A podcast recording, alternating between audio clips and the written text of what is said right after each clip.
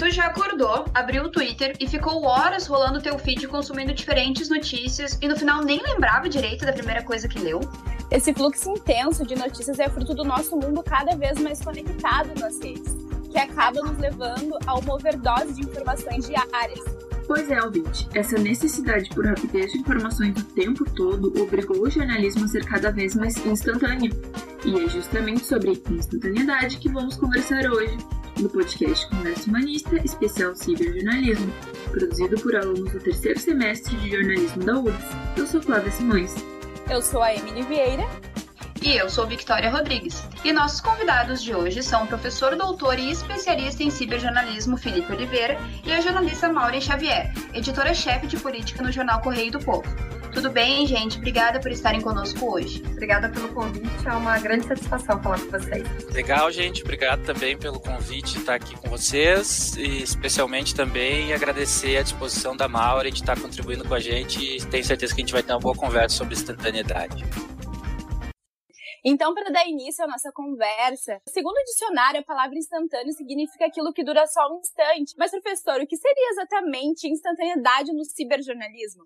Legal, Emily. Eu tenho dito nos episódios do nosso podcast que os alunos costumam começar com a pergunta de um milhão de dólares, né? O que é instantaneidade no ciberjornalismo? Bom, se eu tiver essa resposta objetiva, eu fico rico. É, brincadeiras à parte, claro. É muito legal que tu tenhas trazido aí aí o dicionário, quer dizer, é instantâneo tudo aquilo que é rápido, efêmero, dura pouco tempo. Essa é uma noção de instantaneidade que conformou não só o jornalismo uh, online, digital ou ciberjornalismo, como é o caso no nosso currículo, né? Ela é uma noção que conformou o jornalismo. O jornal do dia hoje me traz a notícia, eu impresso, amanhã ele vira é, o, o meu, meu esquema ali para o cachorrinho, né? Ou ele vira o churrasco. E depois de amanhã é a mesma coisa, e as notícias vão vencendo no tempo. É, bom, nos conformou esse, essa característica como campo. A notícia tem que ser rápida, tem que ser dada na hora, porque as pessoas precisam saber o que está acontecendo no tempo presente. No jornalismo, isso se assevera, no ciberjornalismo, desculpa, isso se assevera de uma forma radical. Quer dizer, se antes era preciso esperar que o jornal chegasse em casa, para aí eu ter uma noção de instantaneidade, Agora eu fico sabendo a todo tempo do que está acontecendo no mundo é, e de forma muito rápida, e como vocês muito bem destacaram, numa abundância muito grande. Esse é o nosso grande desafio, pensar a instantaneidade versus a qualidade da informação, da apuração, e eu sei que a gente vai falar sobre isso mais à frente. Para contextualizarmos, é importante mencionar que o 11 de setembro foi um marco na forma como os jornais compreendiam a importância da internet na produção e circulação de conteúdos. É isso mesmo, Vicky?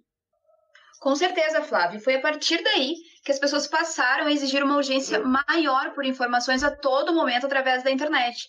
A busca por conteúdo cresceu muito e os meios de comunicação tradicionais, ah, como o rádio, a TV e os impressos, não estavam mais conseguindo suprir essa necessidade. Em consequência disso, a característica da instantaneidade começou a ganhar forma. Os jornais perceberam que era preciso produzir o conteúdo mais voltado para a internet e, de certa forma, mais rápido. Só que isso acabou mudando dia a dia nas produções das notícias.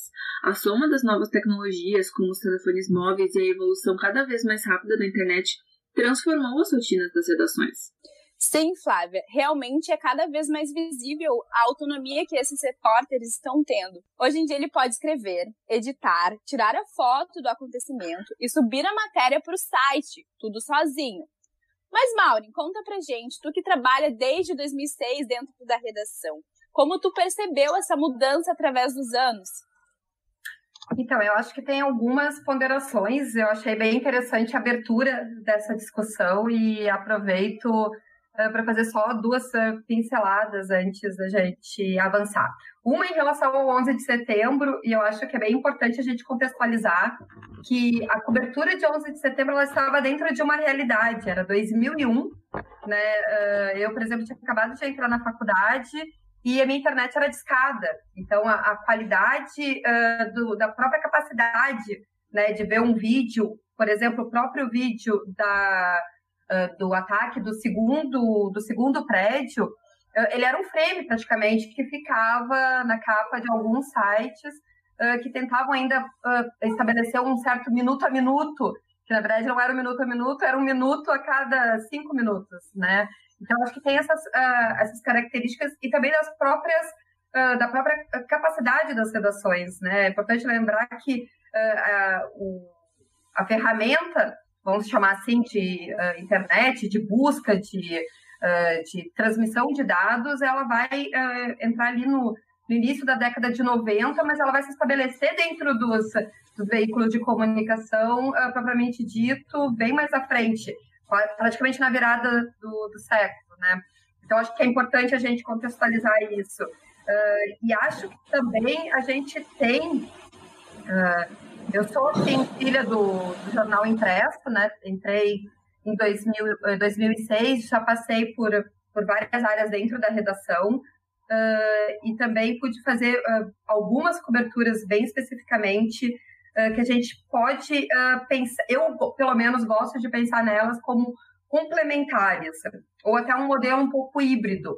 Né? A gente ainda tem uh, um pouco, eu acho que esse é um, um, desafio que as redações ainda estão passando, uh, de tentar, um, otimizar o material que é produzido, né? evitar retrabalho, e isso principalmente diante de um cenário que nós temos redações cada vez mais enxutas, e essa é uma realidade imposta e que vem, vem sendo acentuada.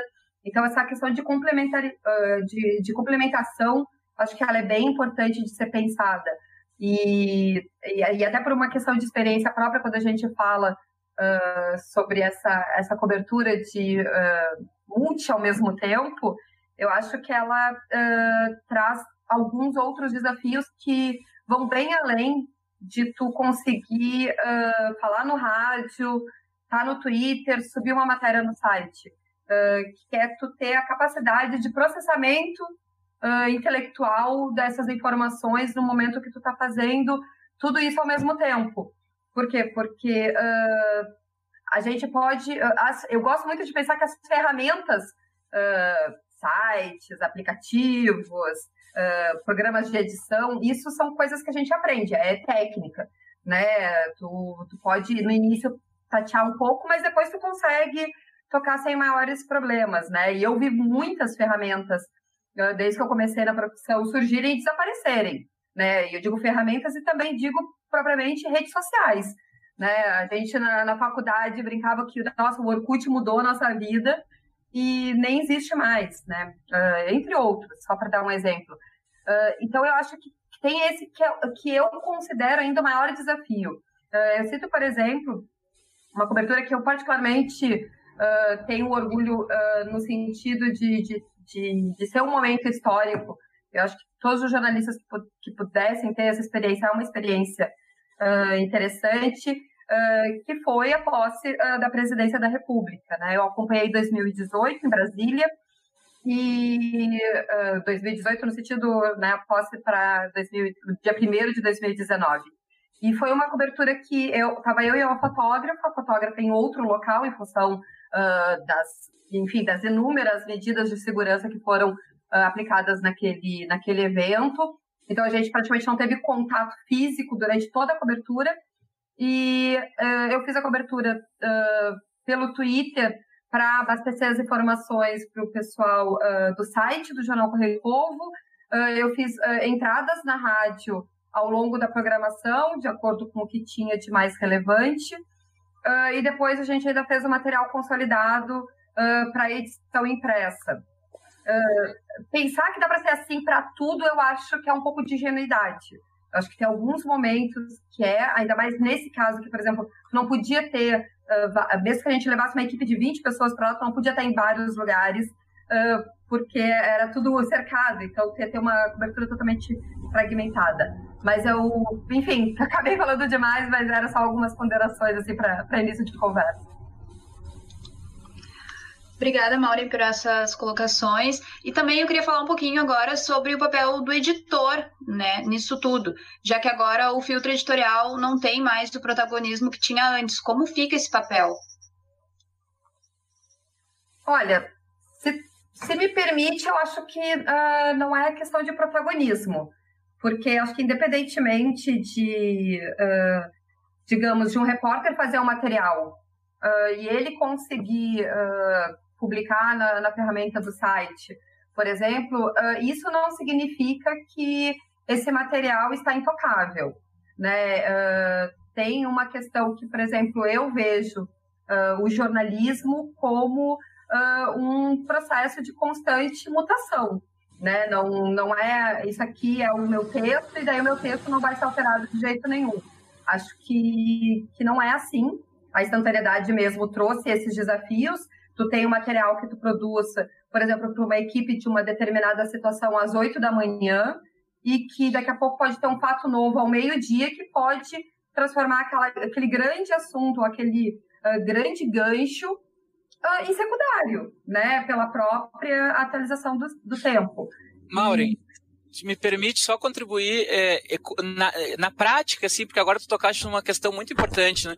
Como é que a instantaneidade ela determina se vai passar pelo editor ou não vai, por exemplo, né? É, bom, a pauta está com um repórter bom de ferramenta de publicação no site do jornal. É, e aí é tudo muito rápido, tem que dar logo, senão alguém vai dar antes. Isso determina na prática que passe ou não passe pelo editor, por exemplo? Uh, tem uma característica daí bem específica, se a gente for pensar uh, dos sites, né, uh, basicamente, que ele permite uma constante atualização.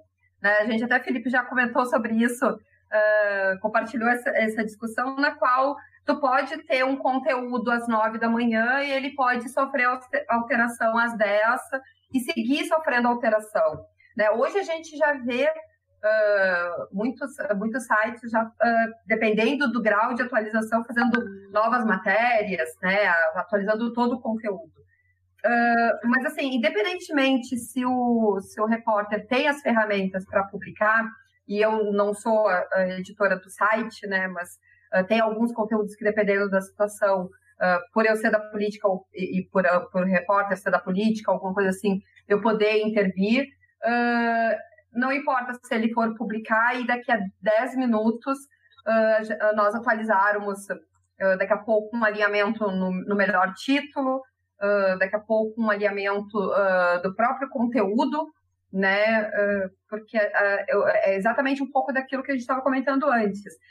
ele é um processo que a informação, né? Vamos partilhar bem da, da origem de tudo. A informação, ela é um produto, né? E ela é um objeto, vamos tratar assim, uh, e que ele vai sendo lapidado, né? Lapidado, uh, ele pode ser o repórter pegar a informação de uma maneira mais bruta e a partir dele uh, fazer uma primeira lapidação e o editor depois fazer a segunda. Eles estão aqui um tanto revoltados porque é, nós temos a informação que ele empresta dinheiro a juros. Desculpa, por favor. Pode mostrar, gente. Pode mostrar quem é que não quer deixar a gente ninguém, trabalhar. Ninguém está ofendendo ninguém. Tá falando merda. Tá falando coisa que Você está só você está impedindo o nosso, o nosso trabalho.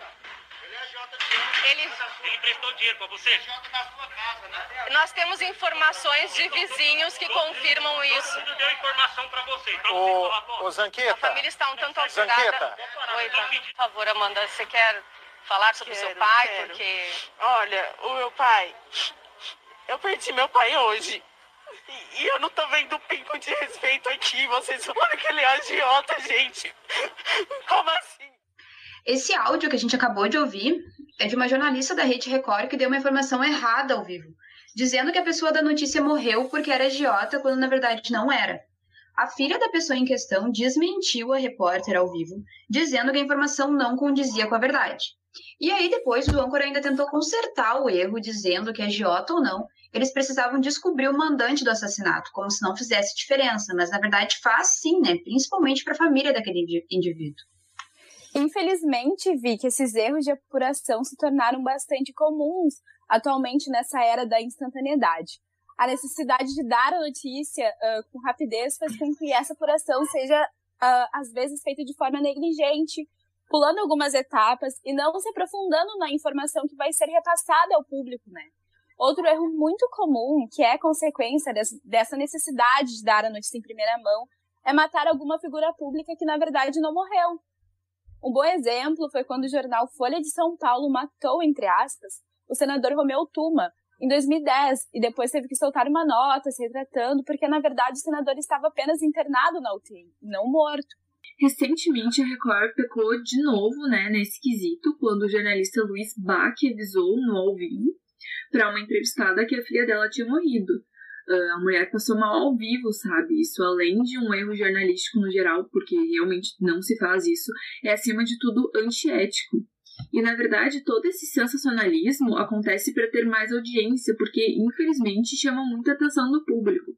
Professor, tu poderia comentar um pouco sobre esses erros pra gente? Claro, Flávia, são erros uh, graves que quando alguém nos conta a gente pensa não pode que isso aconteceu, né? Mas eles acontecem, tanto que vocês muito bem relataram.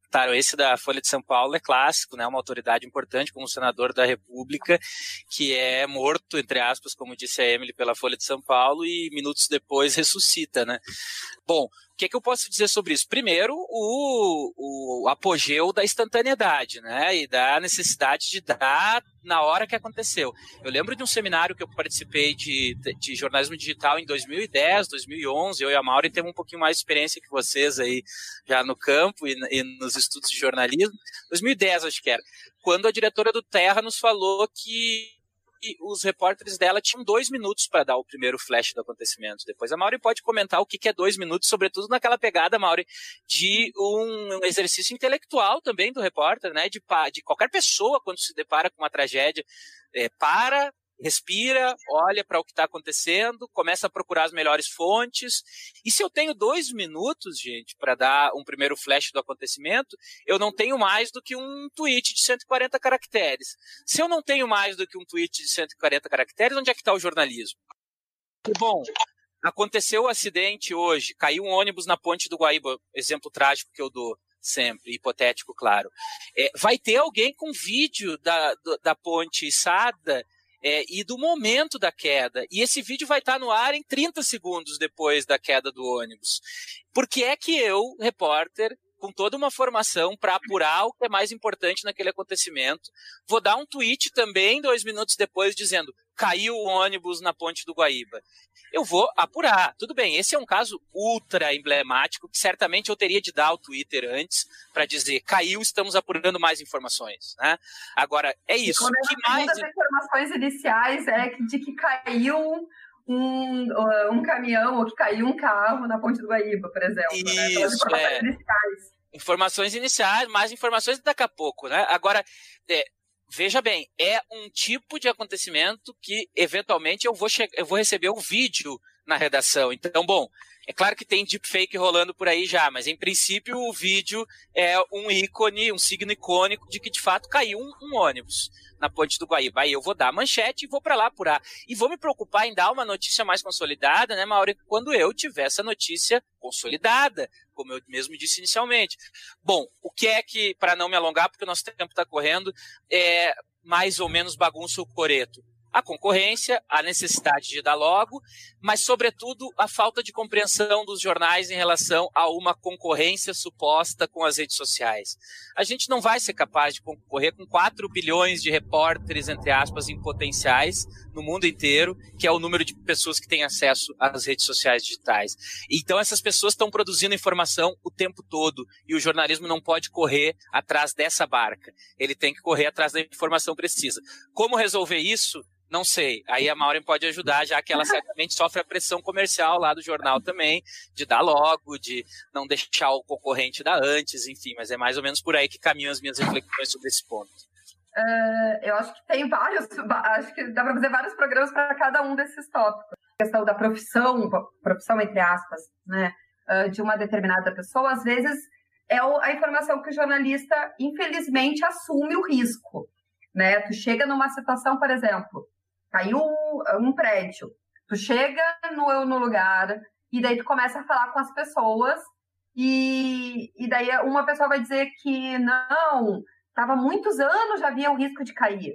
Né? Eu, por exemplo, peguei uma vez, teve uma situação que foi bem complexa, assim, uh, caiu uma árvore gigante em cima de uma casa na, na Zona Sul.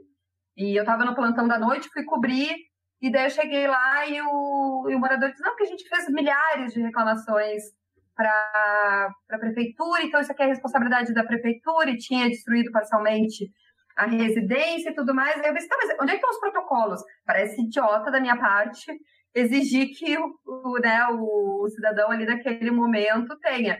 Mas eu, por exemplo, não divulguei essa informação até o momento que eu avisei a prefeitura e pedi um posicionamento, e eles disseram que não tinha nenhum pedido naquele endereço, nos dois endereços, né? Porque era uma esquina. E então, daí pelo menos a gente consegue dizer, olha, um morador diz que fez várias reclamações sobre o risco da árvore, a prefeitura contesta. Pelo menos está dando uma informação uh, correta, né, ou com um maior número de apuração, até porque, né, é aquele princípio básico no jornalismo de que a verdade tem vários lados, né? Então a gente, a nossa função é exatamente tentar achar essas várias versões para construir uma, uma que seja, vamos dizer assim, o mais próximo uh, do que seja o correto.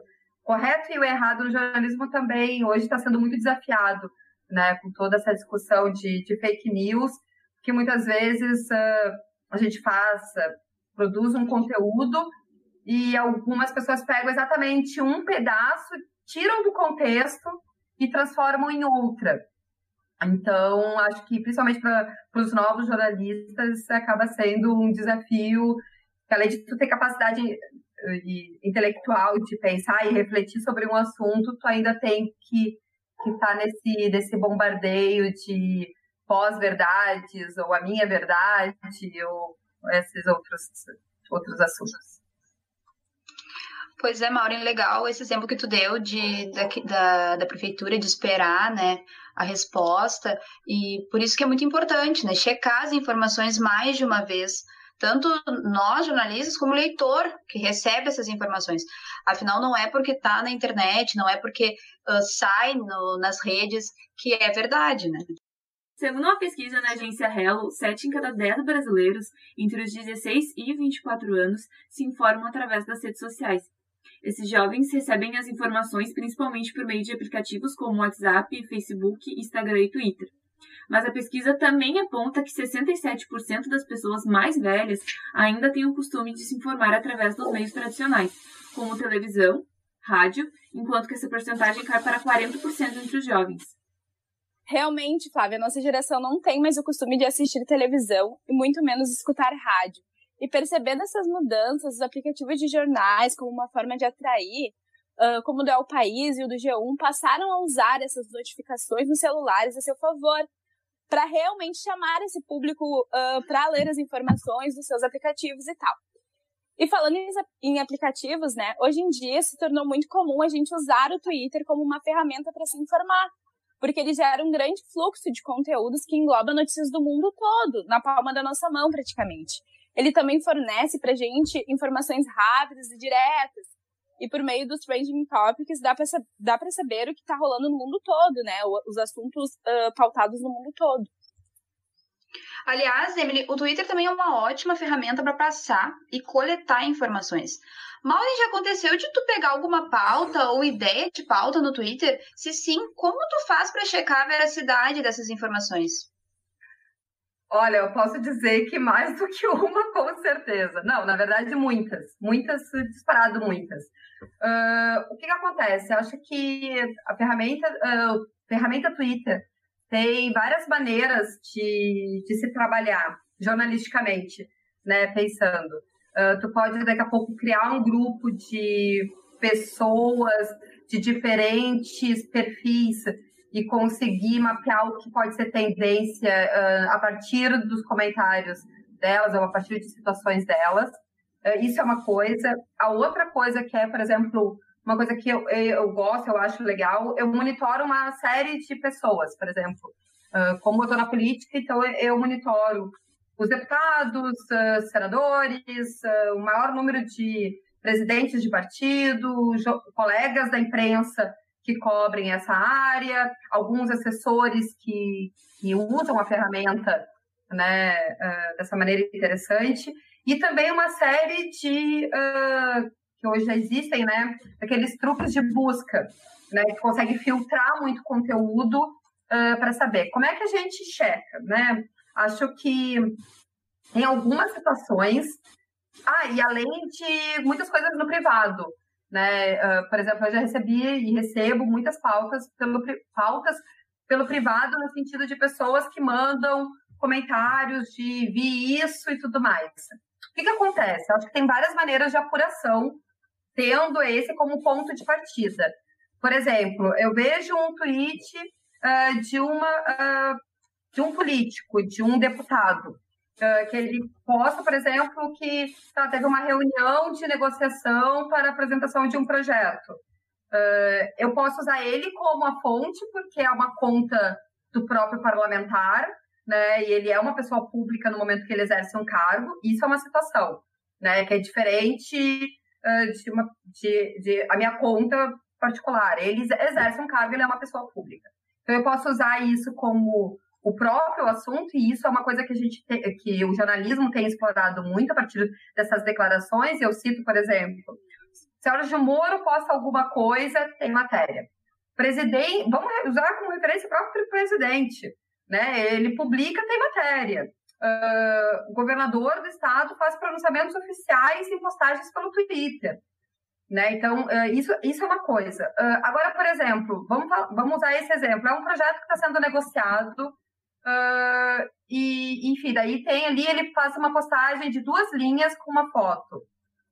Pela foto, tu tem como ver quem mais estava presente, procurar essas outras pessoas que estavam presentes, pode procurar o assessor para ampliar o assunto, tu pode buscar o próprio deputado para ampliar o assunto, uh, e tu já pode, daqui a pouco, procurar também pessoas uh, ou entidades que sejam ligadas a esse assunto, envolvidas, e que daqui a pouco também podem uh, colaborar, né, dar mais contexto, explicar um pouco melhor. Por quê? Porque daí também tem uma outra coisa que, que faz parte da apuração, não é só publicar o que a fonte publicou. A fonte publicou que está tendo uma articulação uh, para aprovar determinado projeto. Tu não pode comprar isso como se fosse uma verdade absoluta, porque ele colocou ali. Né? A gente sabe que, principalmente na política, daqui a pouco ele quer uh, se cacifar. Ou daqui a pouco aquela é uma informação que ele quer que seja divulgada, e daí quando tu vai ouvir as outras pessoas, tu vai dizer que ah, não é bem assim. E eu dou um exemplo, sem citar exatamente os nomes, mas teve um candidato uh, uh, à prefeitura que publicou na, na, no Twitter dele, um ano atrás, acho que foi mais ou menos um ano atrás, uma foto com outro político dizendo que eles iam fazer uma chapa para a disputa de Porto Alegre, né? E, e daí tu foi, a gente, peraí, como assim? Né? Uh, daí a gente foi ligar e teve uma versão de que não, não, foi uma foto uh, de um encontro que teve que nós discutimos possibilidades de articulação. Possibilidades de articulação é uma coisa. Vamos fazer uma chapa para concorrer é outra completamente diferente. Ainda mais quando se trata de alguns né, uh, pontos sensíveis, assim. Uh, e tem a outra que é a informação que aparece na timeline, né? Por exemplo, Uh, tem, sei lá, eu sigo um jornalista uh, que, que compartilha uma, uma publicação e daí a gente faz aquele processo chamado stalkear. Né? A gente vai lá, abre a publicação, vê quem é essa pessoa, vê exatamente se não é um robô, uh, vê como é que consegue acessar ela, né? Porque algumas vezes tem algumas informações que tu consegue acessar, né? Daqui a pouco, olha, ele daqui a pouco é amigo, ele tem alguma troca de mensagem com outra pessoa, ou tu faz aquele padrão que é adiciona, chama no, no privado, se possível, e pede mais informações. No começo, o Twitter começou a ser usado pelo meio jornalístico, né? Quando ele começou a ser usado, bastava apenas dar um RT de um órgão público ou em uma fonte oficial que o usuário ficava satisfeito e estava tudo bem. Só que agora não é mais assim, porque o público, o leitor, ele busca cada vez mais um aprofundamento sobre aquilo que está sendo compartilhado. Sim, em uma pesquisa feita no passado pelo Ideia Big Data, apontou que 47% dos jovens entre 18 e 24 anos buscam informações sobre política nas redes sociais. O principal meio para isso é o Facebook, com 30% de preferência dos entrevistados, seguido pelo YouTube com 17%. Além disso, a pesquisa também mostra que um percentual alto de jovens segue alguma figura política das redes o que gera uma influência dessas personalidades sobre essas pessoas, né? Mas essa influência, Vi, que acende um alerta sobre a qualidade e a imparcialidade dessas informações repassadas por essas figuras, né? Uh, como foi possível ver nas eleições de 2018, onde alguns candidatos atacaram seus adversários através de notícias falsas propagadas em suas páginas. Essa prática também, como a Maureen falou, uh, foi muito intensificada com a criação de robôs online e perfis falsos para disseminar esses conteúdos enganosos. Então é muito preocupante isso.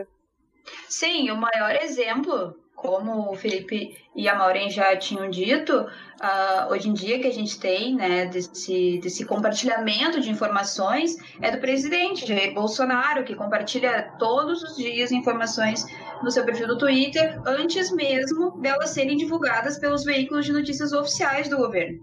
O que acontece, né, é que muitas vezes essas informações não são verdadeiras e as pessoas acabam simplesmente acreditando e compartilhando por confiarem nessa personalidade, sem nem saber se o conteúdo é realmente verídico, né? E aí acaba que essas pessoas compartilharam, outras pessoas vão lá e compartilham, e aí essa, essa informação que não é verdadeira vai sendo compartilhada e compartilhada, e enfim, segue um loop. Então, ouvinte, como já tínhamos falado antes, os meios de comunicação tradicionais e principalmente o jornal impresso está perdendo um pouco seu espaço e, de certa forma, sendo engolido pelo meio digital. Uma coisa muito interessante uh, que a Gaúcha ZH tentou fazer foi adaptar o formato do seu impresso para celulares e tablets uh, para os seus assinantes. E além umas coisas assim que eu percebi que um dos principais motivos para o que impresso, que os veículos de comunicação tenham deixado o impresso um pouco de lado, é dificuldade de rodagem, dificuldade de venda, né? Sim, porque afinal os meios de comunicação são, acima de tudo, empresas que precisam de lucro. E no online eles acabam recorrendo a assinaturas e principalmente a anúncios publicitários para se manterem o clique ele tem muita importância no meio digital. E é como uma forma de atraí-lo que os sites de notícia investem em títulos cada vez mais atrativos e muitas vezes também apelativos, o que, o que acaba gerando o famoso clickbait. Então, o que seria esse famoso clickbait, né? Clickbait é basicamente um caça-clique. Ou seja, é uma tática usada por muitos sites de, de notícias para conseguir atrair esse público. Uh, e muitas vezes eles fazem uso de manchetes enganosas e sensacionalistas. Uh, como aquela matéria que a gente olha a manchete, espera uma coisa e quando abre não é nem a metade do que a gente esperava. Uh, pois é, ouvinte, é exatamente isso que é o clickbait. E isso acontece muito, né? Sim, Flávia, até porque é uma maneira de chamar o leitor para a notícia, só que de uma forma ruim, né? Outra coisa também que os veículos usam para conseguir fisgar essa atenção do usuário são as linguagens hiperbólicas usadas nas manchetes. Aquelas chamadas de notícias que são feitas de maneira exagerada, inflada. Tipo quando o ditador da Coreia do Norte, Kim Jong-un, ficou um tempo sem aparecer publicamente e os veículos falaram que ele estava entre a vida e a morte, quando na verdade nem se tinham informações oficiais e concretas sobre o acontecimento. Ou quando o presidente dos Estados Unidos, Donald Trump, foi infectado com coronavírus e noticiaram que ele estava em estado grave de saúde, mas, de novo, não se tinha certeza dessas informações porque a, a Casa Branca dizia que ele estava bem, não estava tão mal. É, e esses erros, né, são só alguns dos reflexos da instantaneidade no ciberjornalismo, dessa urgência dos que os veículos têm de ser o primeiro a dar, a, dar uma notícia. Agora, para encerrar nossa conversa, uh, Felipe, qual seria então o futuro da instantaneidade no jornalismo? Começou com uma pergunta de um milhão de dólares, terminou com outra, né, Maureen? É, mas vamos lá. Qual o futuro da instantaneidade? Eu tenho refletido muito sobre isso, me permitindo agora um, uma linguagem um pouquinho mais acadêmica. Nos estudos de jornalismo, a instantaneidade para mim, particularmente, mas também para alguns pesquisadores com os quais eu dialogo, com os quais eu costumo lidar com a obra, ler muito, me aprofundar, tem inclusive posto em xeque a instantaneidade como uma característica que marca a diferença no ciberjornalismo. Primeiro, pelo que eu dizia no início, pelo fato de que a instantaneidade é uma marca do próprio jornalismo, que se acentua muito com o digital, claro, mas é uma marca do próprio jornalismo. E segundo, porque quando tudo é instantâneo, quando tudo é urgente, nada mais é instantâneo, nada mais é urgente. Então, essa noção de que é preciso sempre dar logo, é preciso sempre dar imediatamente, é preciso sempre dar um clickbait, é preciso sempre exagerar, ela é uma noção que marcou muito a transição da primeira para a segunda década dos anos 2000, depois ela se acentuou muito com o boom das redes sociais digitais, e agora eu diria que a gente vive um momento de contrafluxo. Quer dizer, a Organização Mundial da Saúde decretou infodemia pela primeira vez na história, quer dizer, é uma analogia com a ideia de pandemia, é uma pandemia de desinformação. Por quê? Justamente pela abundância de desinformação. O que, que a gente precisa? Mais instantaneidade? Não, eu diria que a gente precisa de mais jornalismo. Esse seria o futuro da instantaneidade. E é isso aí, pessoal. Esse foi o quinto episódio do Conversa Humanista, que vai abordar as sete características do ciberjornalismo. Muito obrigada novamente, Maureen, pela participação. Muito obrigada, Felipe. Obrigado, gente. Foi um grande debate. Mais uma vez, obrigado pela Maureen por dispor do tempo para conversar com a gente sobre instantaneidade. Eu que agradeço o convite, foi muito obrigada e tomara que o pessoal que esteja nos escutando tenha gostado da, da discussão. Então, esse episódio foi baseado no quinto capítulo do livro Web Jornalismo, Sete Características que Marcam a Diferença, organizado por João Canavilhas. É isso aí, pessoal. Continue nos acompanhando e até a próxima.